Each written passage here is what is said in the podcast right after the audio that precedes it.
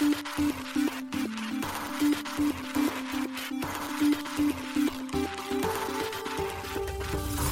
しい経済ニュース。この番組では現当社のメディア新しい経済がブロックチェーン仮想通貨フィンテックに関する日々のニュース解説を平日毎日音声コンテンツでお届けしています。そして新しい経済ではブロックチェーン仮想通貨に関するニュース解説記事やインタビュー記事学習記事などのたくさんのコンテンツを掲載しております。ぜひ新しいひらがな経済漢字で検索してメディアもチェックしてください。そして LINE 公式アカウントではメディアの更新情報を配信しております。LINE 公式アカウントにもぜひご登録ください。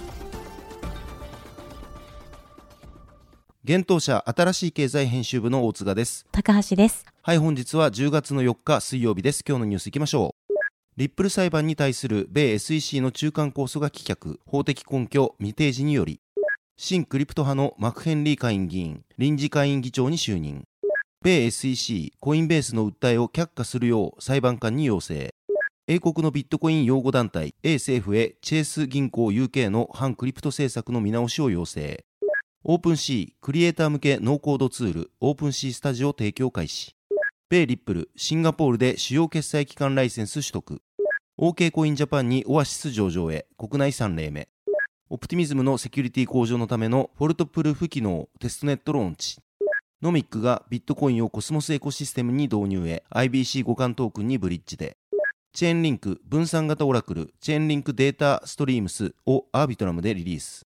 一つ目のニュースは、リップル裁判に対する米 SEC の中間控訴が棄却、法的根拠未提示によりというニュースです。米ニューヨーク連邦地裁のアナリサ・トレース判事は、米証券取引委員会 SEC による米リップル社に対する訴訟で申し立てている中間控訴を棄却しました。10月3日の判決文書にて明らかとなっています。SEC は8月9日、同訴訟の担当判事であるトレース判事に中間控訴申し立てを認めるよう求める書簡を提出していました。今回の判決文書によれば、SEC には支配的な法律問題があること、そして SEC が XRP への投機的動機がリップル社らの経営努力に由来するものであるという証拠や、リップル社の販売促進資料がより広く一般に配布されたという証拠などといった見解の相違についての法的根拠を提示できなかったため、トレース判事は SEC の申し立てを却下したといいます。また、トレース判事は SEC が見解の相違を示す物質的な証拠を示す責任を果たしていないとも指摘しています。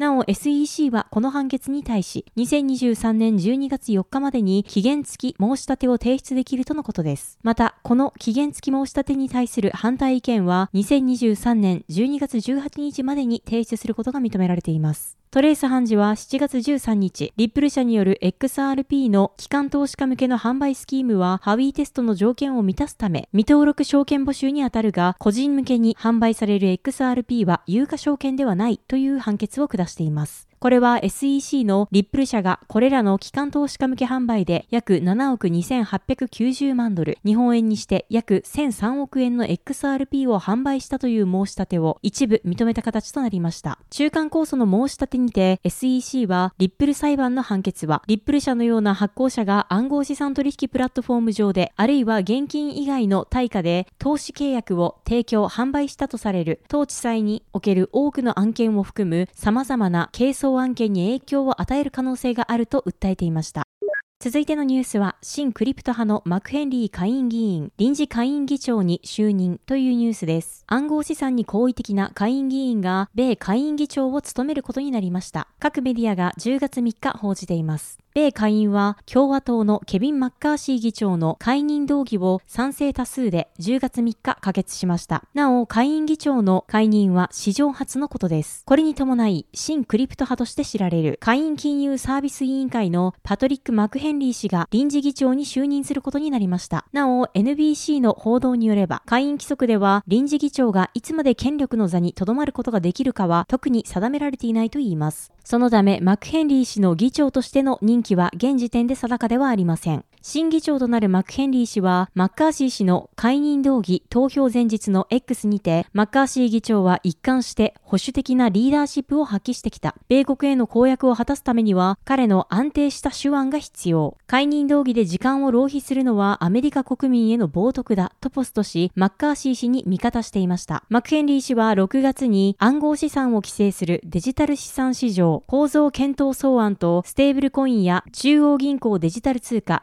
CBDC に特化したステーブルコイン法案を提出しており、これら法案の可決に向け尽力している人物です。また、マクヘンリー氏は、米証券取引委員会 SEC のゲイリー・ゲンスラー委員長をたびたび厳しく追及しており、4月18日の SEC 監督審査公聴会の場では、ゲンスラー委員長に対し、米国法の下で、イーサは SEC の管轄下にある証券か、証券先物取引委員会 CFTC の管轄下にある商品、コモディティ化について、明確な回答を求めると迫り、答弁の中で明確な回答を避けるゲンスラー委員長の発言を何度も遮り、現行法の下で、イーサは商品か証券かを判断してほしいと指摘していました。なお、9月27日の公聴会でもマクヘンリー氏は、SEC が議会を政府の共同対等な一部門として認め、我々の監督義務に応えるような道筋を見つけるか、あるいは私の唯一の選択肢は召喚状を発行することだと述べています。また、ザ・ブロックによれば、下院多数党員内幹事のミネソタ州選出のトム・エマー議員が下院議長の候補として浮上したとの話もあるようです。なお、エマー議員もクリプトに好意的である人物として知られており、9月26日にはゲンスラー委員長に対し、現物ビットコイン ETF の上場を認めるよう求める書簡を他の下院議員らと連名で送っています。続いてのニュースは、米 SEC コインベースの訴えを却下するよう裁判官に要請というニュースです。米証券取引委員会 SEC は10月2日、大手暗号資産取引所のコインベースグローバルからの申し立てを却下するよう連邦判事に要請しました。SEC はコインベースがリップル裁判で XRP を公的暗号資産取引所で販売しても連邦証券法に違反しないとした判決に依拠するのは間違っていると主張。SEC はテラフォームラボの訴訟で裁判所の見解を否定した最新の判決を引き合いに出しました。10月2日に提出された書類で SEC はテラフォームラボの判決を取り上げ、暗号資産業界の勝利と称賛されたリップル裁判の判決に疑問を呈しています。SEC は6月、コインベースが規制当局に登録することなく、証券取引所、ブローカー、清算機関として違法に営業しているとして訴えています。それに対しコインベースは8月、マンハッタンにある連邦裁判所に訴えを却下するよう求め、争点となっているデジタル資産とサービスは有価証券に該当しないため、SEC には訴訟を追及する権限がないと主張しました。SEC は書類にて、ウォレットのアプリケーションを除いて、コインベースは取引所、ブローカー、生産機関の機能を実行したことに異議申し立てを行っていない。したがってコインベースが投資契約を含む取引を仲介したかどうか、つまり有価証券かどうかに本本道義はかかっているものであると述べています。コインベースの最高法務責任者のポール・グレワル氏は X のポストにて SEC の提出書類を昔と同じことの繰り返しと述べています。グレワル氏は私たちのプラットフォームに掲載されている資産は証券ではなく SEC の管轄外であると続けています。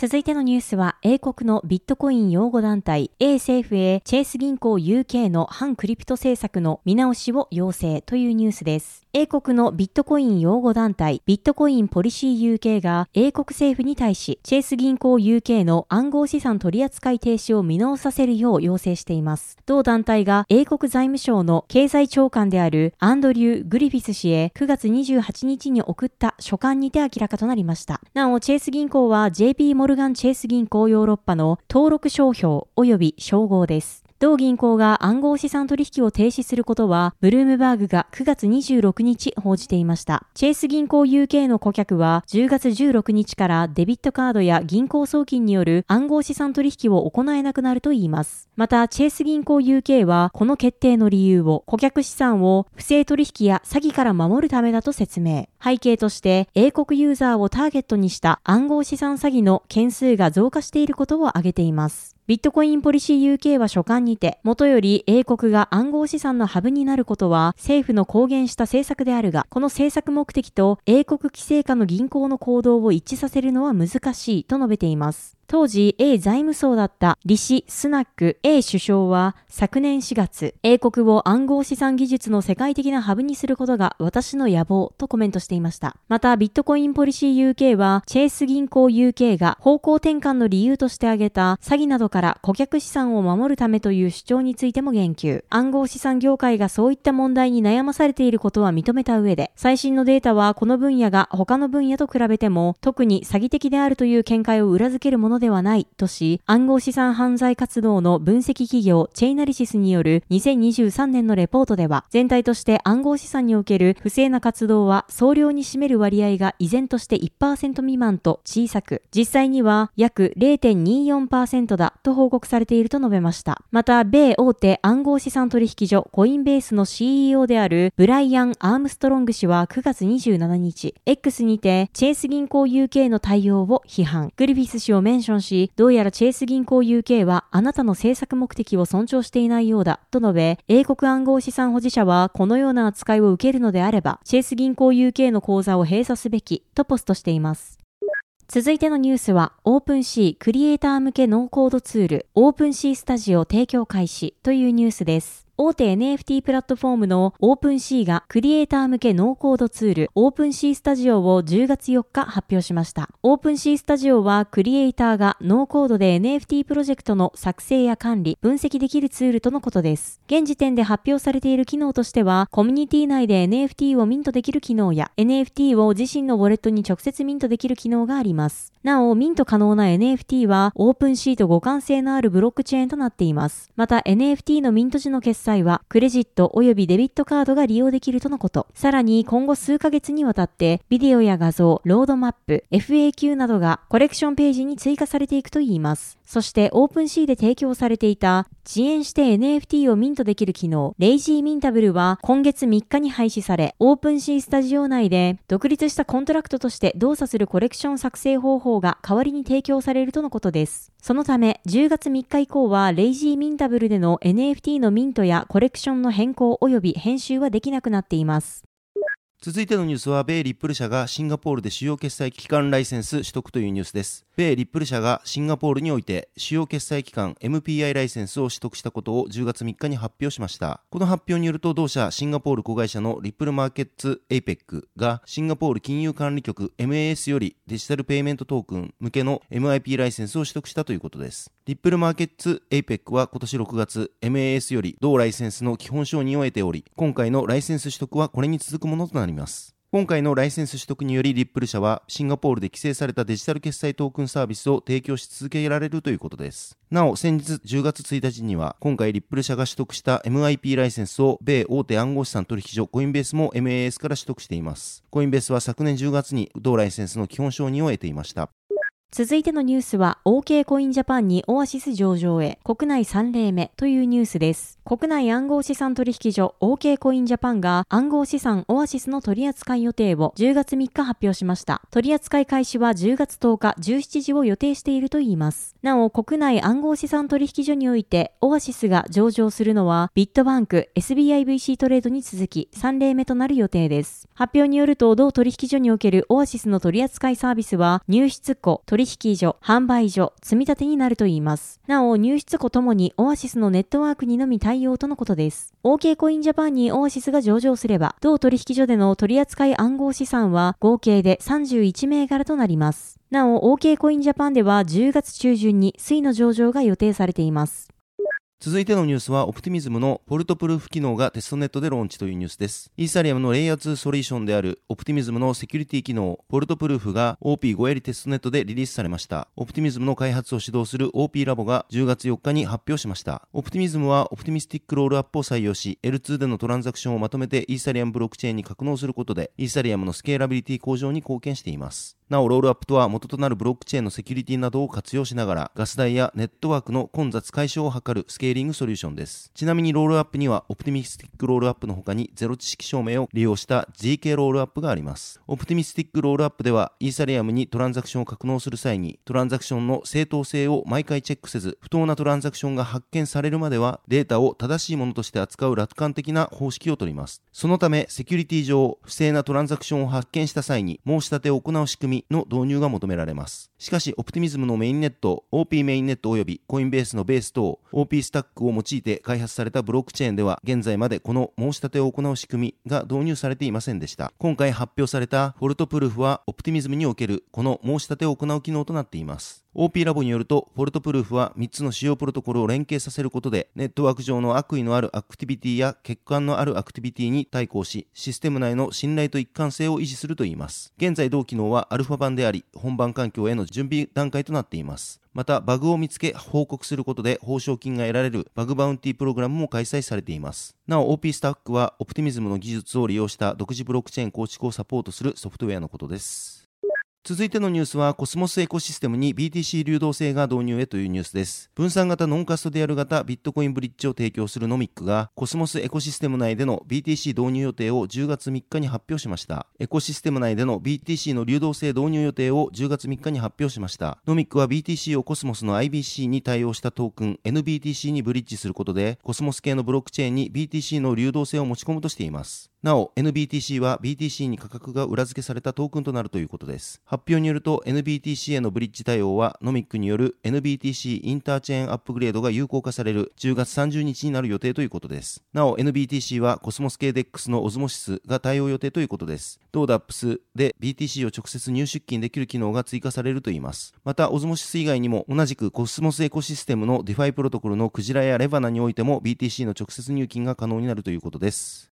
続いてのニュースは、チェーンリンクがデータストリームスをアービトラム上で正式リリースというニュースです。ブロックチェーンデータプロバイダーのチェーンリンクが DeFi 向けの分散型オラクル、チェーンリンクデータストリームスをアービトラム上でリリースしたことを10月2日に発表しました。アービトラムはイーサリアムのレイヤー2ネットワークです。チェーンリンクデータストリームは低いレイテンシー、遅延で継続的にリアルタイムの市場データを提供するオラクルサービスです。チェーンリンクによると同サービスは中央集権取引所、セックスのパフォーマンスに引けを取らず、より透明度の高い無期限先物プロトコルやタイムリーかつ正確な決済が可能なオプション取引、分散型予測市場の構築などを可能にするということです。また同サービスは現在アービトラム上の主要な DeFi プロトコルである GMX が本番環境で使用しているといいます。同サービスは現在アービトラムのメインネットで稼働しているもののアーリーアクセスの段階です。ユーザーは公式ページから同サービスのアーリーアクセスにサインアップできるということです。また、チェーンリンクデータストリームスは2023年の第4四半期のうちに段階的に利用可能になっていくことが分かっています。現段階でチェーンリンクは開発者向けのドキュメント及び同サービスを利用したデモアプリケーションを公開しています。GMX は公式ツイッターにて、GMX はアービトラムのメインネット上で GMXV2 をフルローンチするために、チェーンリンクの新しい低レーテンシーオラクルであるデータストリームスの統合に成功しました。オンチェーン取引は進化を続け、より高速になりました。と述べています。チェーンリンクは今年7月、ブロックチェーンをまたいだトークン転送などをサポートするインターオペラビリティプロトコルの CCIP を発表しました。チェーンリンクデータストリームスや CCIP は多くのブロックチェーンをサポートする予定であり、スムーズな支払いシステムを必要としているということです。現在、チェーンリンクデータストリームスではトークンでの料金支払いをサポートしていますが、今後この支払いモデルも強化する予定ということです。